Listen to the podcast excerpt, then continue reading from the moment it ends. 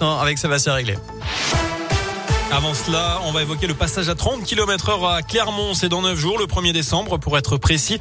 Sur les 426 km de voirie, eh bien 86% vont être concernés par cet abaissement de vitesse. La carte des secteurs concernés a été dévoilée tout à l'heure. Vous pouvez d'ailleurs la retrouver sur radioscoop.com. Les suites donc de Lyon-Marseille, soirée gâchée hier soir pour ce match de clôture de la 14e journée de Ligue 1 de football.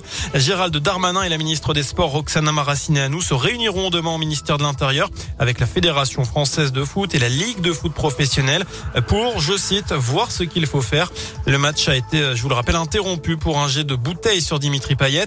Sixième incident de ce genre depuis le début de la saison. La commission de discipline de la LFP s'est réunie en urgence cet après-midi pour prendre les premières décisions. L'Olympique lyonnais qui écope d'un huis clos total à titre conservatoire en attendant le 8 décembre et les décisions définitives. Défaite sur tapis vert, retrait de points, match à huis clos. 60% d'entre vous estiment que l'OL doit avoir un match perdu selon la question du jour sur radioscoop.com.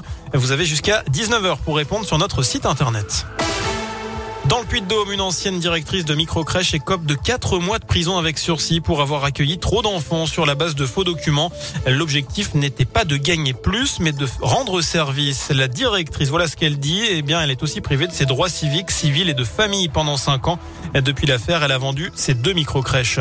En bref, la fin de la polémique des cloches dans un village du Puy-de-Dôme. Les habitants du hameau de Bois-Séjour dans la commune de Serra ont voté pour le maintien des cloches la nuit entre 22h et 7h du matin. La cinquième vague de l'épidémie de Covid progresse à un rythme fulgurant selon le porte-parole du gouvernement Gabriel Attal, alors que le nombre de contaminations a augmenté de 82% en une semaine. Plus de 8000 patients sont désormais hospitalisés. Le taux d'incidence atteint 156 cas pour 100 000 habitants en Haute-Loire, 138 dans le Puy-de-Dôme et 136 dans l'Allier.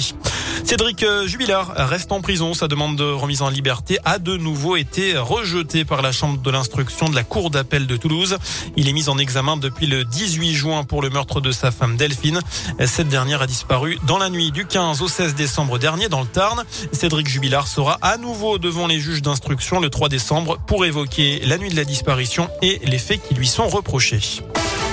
On passe au sport. Retour donc eh bien à cela, mais sans fausse note hein, cette fois-ci, avec l'exploit du nageur Théo Curin, amputé des quatre membres et accompagné de deux autres nageurs. Il a bouclé pardon, ce week-end la traversée à la nage du lac Titicaca en Amérique du Sud. Un périple de 122 km en tirant un radeau de plusieurs centaines de kilos.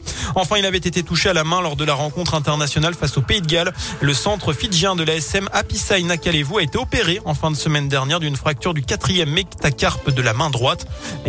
Privé de compétition pour une durée d'environ six semaines.